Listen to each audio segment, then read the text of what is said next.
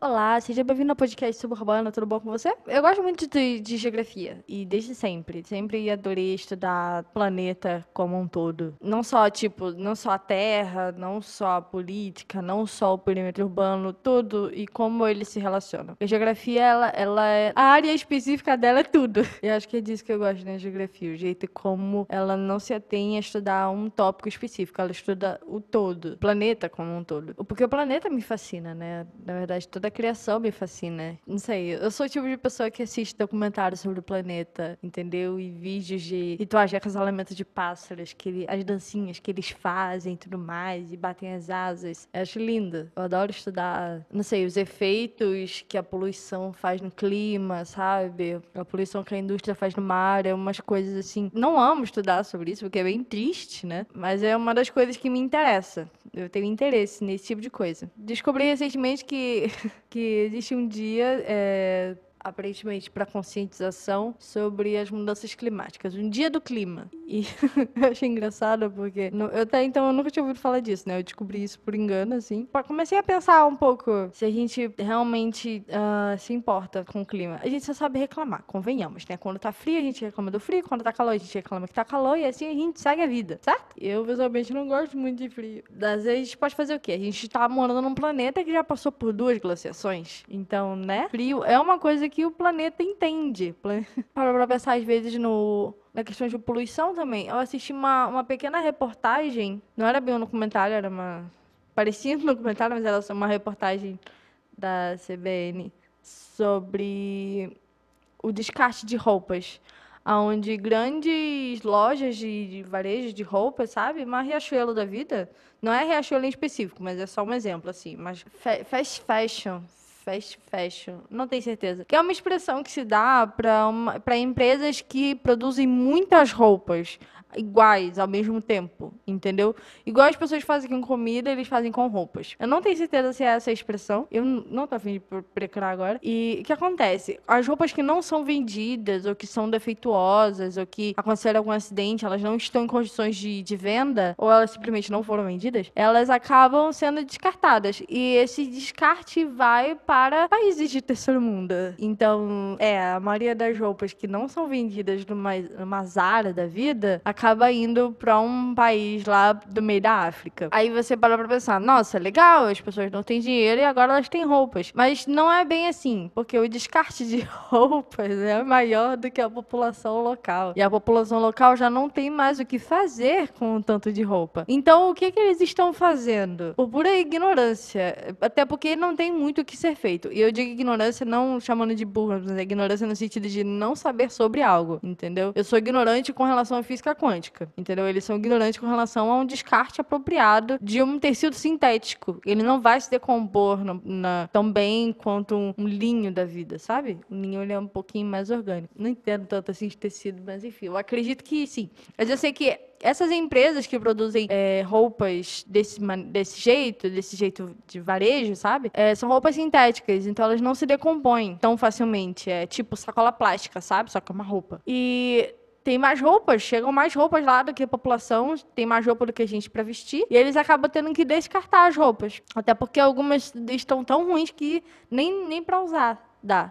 E o que acontece? Eles acabam é, descartando as roupas novamente, deixando elas num aterro. E esse aterro fica perto do mar. E esse mar acaba levando algumas roupas. E aí os peixes é, ou os animais marinhos pensam que aquilo é alimento e acabam comendo. E por conta disso acabam morrendo. É, pois é, é complicado. Isso é só um exemplo, assim. Para você entender o quão complicada a situação tá no nosso planeta. E o quão complicada tá a realidade é que a gente meio que não vê e acha que está tudo bem, mas esquece que a, a biodiversidade ela já está totalmente alterada. Falando por opinião pessoal, ok? Acho que a gente chegou num ponto que não tem mais volta. que a gente está tipo bem, bem, bem mal. E eu tava pensando no âmbito maior, porque a geografia ensina a gente a olhar as coisas numa escala maior do que ela realmente é. E de como o planeta foi formado, de como ele foi constituído, de como o planeta evoluiu, de como a sociedade evoluiu, ajudando a destruir o planeta. e observando isso, percebe-se percebe que o planeta ele é muito forte. A mãe, a mãe natureza é muito forte, né? Eu uso essa expressão, parece um pouco esotérica, mas eu gosto dessa expressão porque a Terra é linda. a mãe natureza é linda. A criação é linda. E me veio à memória o mandamento que a gente recebeu lá de Adão, sabe? Adão, ele recebeu o mandato de cuidar da, do planeta, cuidar da criação sabe? Às vezes a gente acha que o trabalho é uma coisa que veio com a queda, que ele foi amaldiçoado, por causa disso a gente trabalha. Mas antes da, da queda, Adão já trabalhava. Adão deu nome aos animais, Adão cuidava dos animais, Adão cultivava da terra, entendeu? Ele já trabalhava. E só que ele não trabalhava para ter o próprio sustento, ele trabalhava por prazer. Ele trabalhava para cuidar da criação, cuidar daquilo que foi entregue a ele, entendeu? Os, os animais, as plantas, a família, estava tudo sobre o cuidado de Adão até a queda. Até, ah, depois da queda continuou, mas ah, a gente já não tinha mais o zelo e o cuidado com a criação que a, que a gente tinha antes. E às vezes eu paro para pensar assim, como é que seria o planeta, né, se a gente não tivesse destruído ele inteiro? É, entender que a gente foi feito para isso. A gente foi feito para cuidar do planeta também. A gente foi feito para adorar a Deus em primeiro lugar. O que eu quero dizer é que é nosso dever cuidar do lugar onde a gente vive. Você cuida da sua casa, você limpa a sua casa, você lava a sua louça, entendeu? Talvez você não saiba para onde vai o seu absorvente, né?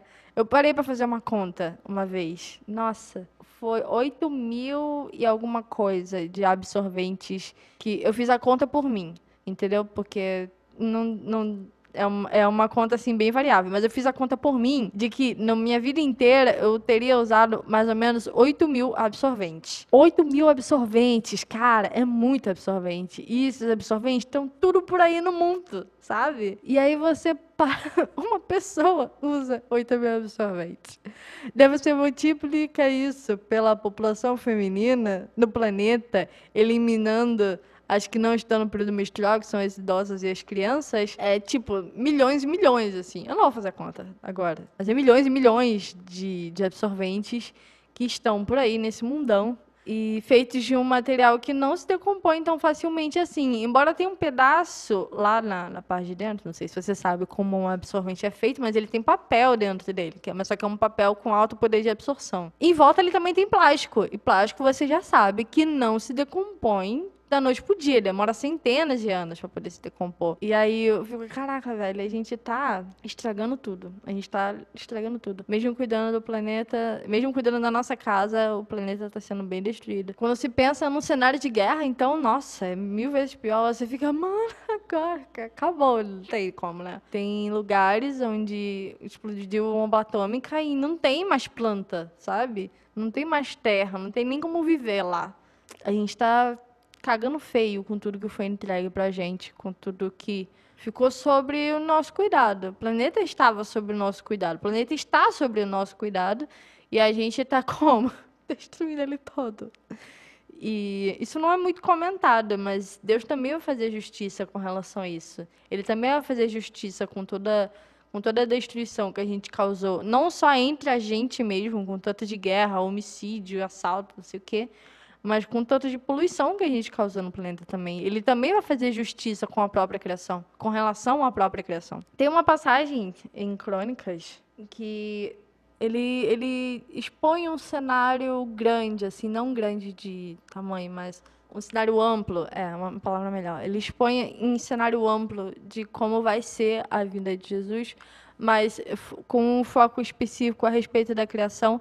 E eu gosto disso, também gosto do Salmo 19, que eu vou ler também de como a criação responde ao seu Criador. Gosto de observar isso, gosto de, de lembrar que tudo foi feito por Ele, para Ele, e isso inclui as plantinhas, entendeu? Isso inclui os bichinhos, isso inclui as pedras, isso inclui os mares, entendeu? Isso inclui os ventos. Tudo isso foi feito por Ele e para Ele. E eu, eu vou ler aqui. Deem graças ao Senhor, clamem pelo seu nome. Divulguem entre as nações o que ele tem feito. Cantem para ele, louvem-no. Contem todos os seus atos maravilhosos. Gloriem-se no seu santo nome. Alegrem-se os corações dos que buscam ao Senhor. Olhem para o Senhor e para a sua força. Busquem sempre a sua face. Lembrem-se das suas maravilhas que ele fez. Dos seus prodígios e das ordenanças que pronunciou. Ó descendentes de Israel, seu servo, filho de Jacó, seus escolhidos. Ele é o Senhor, nosso Deus. Seu domínio alcança toda a terra. Para sempre se lembra da sua aliança, da palavra que fez, ordenou para mil gerações, da aliança que fez com Abraão, do juramento que fez com Isaac, que confirmou para Jacó como um decreto e para Israel como uma aliança eterna, dizendo: A vocês darei a terra de Canaã, a herança que possuirão quando eles ainda eram poucos, muito poucos e estrangeiros nela, e vagueavam de nação em nação, de um reino a outro, ele não permitiu que ninguém os oprimisse. Por causa deles, repreendeu reis, ordenando: Não maltratem os meus ungidos, não façam mal aos meus profetas. Cantem ao Senhor todas as terras, proclamem a sua salvação dia após dia, anunciem a sua glória entre as nações, seus feitos maravilhosos entre todos os povos, pois o Senhor é grande e muitíssimo digno de louvor. Ele deve ser mais temido que todos os deuses, pois todos os deuses de todas as nações não passam de ídolos, mas o Senhor fez os céus. O esplendor e a majestade estão diante dele, força e alegria na sua habitação. Deem ao Senhor, ó família das nações, deem ao Senhor glória e força. Deem ao Senhor glória a seu devido nome. Tragam ofertas e venham à tua presença. Adorem o Senhor no seu esplendor da sua santuário, na sua santidade. Tremam diante dele todas as nações. Firmou o mundo que não se abalará. Que o céu se alegre e a terra exulte, e diga-se entre as nações: o Senhor reina. Ressoe o mar e tudo que nele existe, exultem os campos e tudo que neles há. Então as árvores da floresta cantarão de alegria, cantarão diante do Senhor, pois ele veio julgar a terra. Rendam graças ao Senhor, porque ele é bom e seu amor dura para sempre. Clamem. Salva-nos, ó Deus, nosso Salvador. Reúna-nos e livra-nos das nações, para que demos graças a teu santo nome e façamos do teu louvor a nossa glória. Bendito seja o Senhor, o Deus de Israel, de eternidade a eternidade. E então todo o povo exclamou: Amém. E louvado seja o Senhor.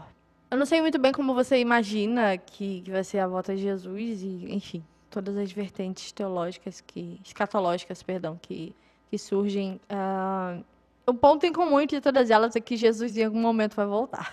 e eu queria enfatizar o ponto aqui de que tudo que existe na criação vai ser transformado através da presença dele. Entendeu? E se antes, como lá em Gênesis fala que o espírito parava sobre as águas, lá em não lembro, mas é um dos profetas menores fala que a glória do Senhor cobrirá a terra assim como as águas cobrem o mar. Então existe uma plenitude aonde tudo vai ser devolvido para ele, tudo vai ser consumido de volta para ele, tudo, tudo vai ser devolvido para ele, porque tudo é dele por ele, tudo, não só a gente, mas tudo. E a gente vai ter que trabalhar um bocado para conseguir consertar isso. E não estou dizendo que a gente vai consertar agora, a gente não vai. Mas a gente precisa ter em mente de, das besteiras que a gente está fazendo, entendeu? Com relação ao planeta. E eu vou deixar assim bem claro que não é um discurso ativista, entendeu? Não é para você virar vegano, tá bom? Não é para você, sei lá, ficar sem passar desodorante, coisa do tipo. Mas você pode individualmente reavaliar certos hábitos seus e pensar: eu realmente preciso disso ou eu só estou produzindo mais lixo? E eu sei que é uma parada complicada porque tem muitas das coisas, muito do lixo que a gente produz é, é uma coisa meio que inevitável, sabe? Voltando ao exemplo do absorvente, é, é meio que. Existem outros produtos, outras maneiras de você tipo, coletar sua menstruação e tudo mal, tudo mais. Mas às vezes é uma parada meio que inevitável. Às vezes você precisa de uma emergência, sabe? Coisa do tipo. Não tem como controlar muito bem. Às vezes acontece. Entendeu? Shampoo, por exemplo. Shampoo é uma parada que me irrita. Por quê? Porque é difícil você encontrar refil de shampoo. Às vezes você compra o mesmo shampoo várias e várias vezes. Você tem 35 potes, quando você poderia ter um refil. Sabe? Me irrita um pouco não poder ter refil de shampoo. Igual tem de sabonete líquido. Porque, um, um, às vezes, um produtinho que tem um refilzinho polui menos o planeta. Eu acho, eu espero. E tem outra coisa também. Cara, um, o mundo me obriga, o mundo me obriga a produzir lixo, sabe? É complicado. Eu, eu compartilho da sua dor. Então, assim, eu sei que não é um discurso ativista, porque às vezes é difícil mesmo você se preocupar com o planeta, porque não dá. Tem uma pastilhazinha, uma balinha que você coloca na boca, aí você morde e depois escova. E aí é tipo uma pasta de dente. E aí você não tem produção da caixinha da pasta de dente, do tubo da pasta de dente, sabe? É uma economia, é uma economia. Mas aí você vai ver para comprar isso no Brasil. É, é um parto, é complicado. O Brasil me obriga a produzir lixa. E eu sei que é complicado. Eu gostaria muito, assim, de poder realmente ter uma vida onde eu agredisse menos o planeta Terra. Mas não são todas as coisas que a gente pode fazer. Mas, ainda assim, eu, eu te convido a tentar, entendeu? Eu te convido a pensar. Não precisa nem tentar primeiro, só pensa. Pensa a respeito do assunto, entendeu? E depois você tenta.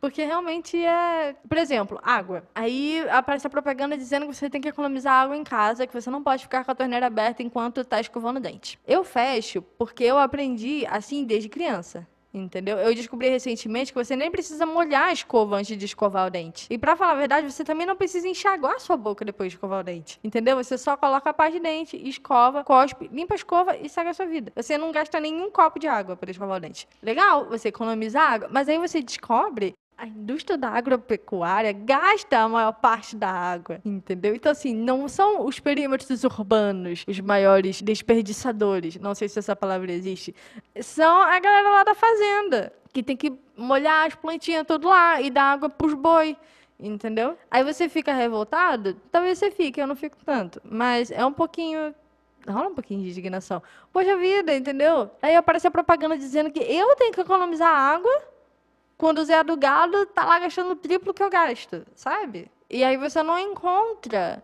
nenhuma proposta para poder solucionar esse tipo de coisa. Só acontece. Ah, não, porque a gente tem que fazer reciclagem. Aí daí chega a, a pedagoga ensinando a gente a fazer não sei o que, garrafinha PET, sabe? Por que, que as fábricas não produzem um material que seja facilmente degradável, ao invés de continuar produzindo garrafa PET, entendeu?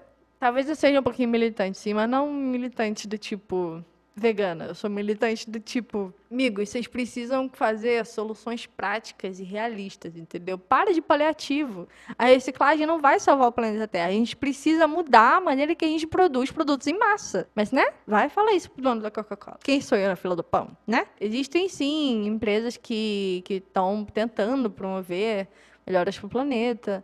Só que aí, para cada pedido que você pede na Amazon, é não sei quantos de papelão que vem junto. Papelão ainda é aceitável, ok? Porque ele é prático. Mas aí, quando você vê algum universitário promovendo plástico com fru, com folha de maracujá, você fica, cara, que legal, agora a gente vai ter com um plástico biodegradável, é massa. Só que aí não tem ninguém para investir no projeto, e o projeto fica só no PIBIC fica só para CNPq, entendeu? Não é desenvolvido. E aí a gente continua produzindo plástico de maneira desenfreada. Daí aparece o mercado lá, não, agora a gente não vai mais dar sacola plástica, porque a gente tem que preservar o planeta Terra. Você tem que trazer a sua sacola de pano. Beleza, o feijão tá numa sacola plástica, o arroz tá numa sacola plástica, o biscoito tá na sacola plástica, entendeu? Tá tudo na sacola plástica. Qual é a diferença se eu levar as paradas numa sacola plástica ou não? Eu fico um pouquinho indignada entendeu? Te convido a pensar e ficar um pouco revoltada comigo. A gente tenta cuidar do planeta, só que o planeta não, não colabora. Mentira, o planeta colabora, mas assim, as pessoas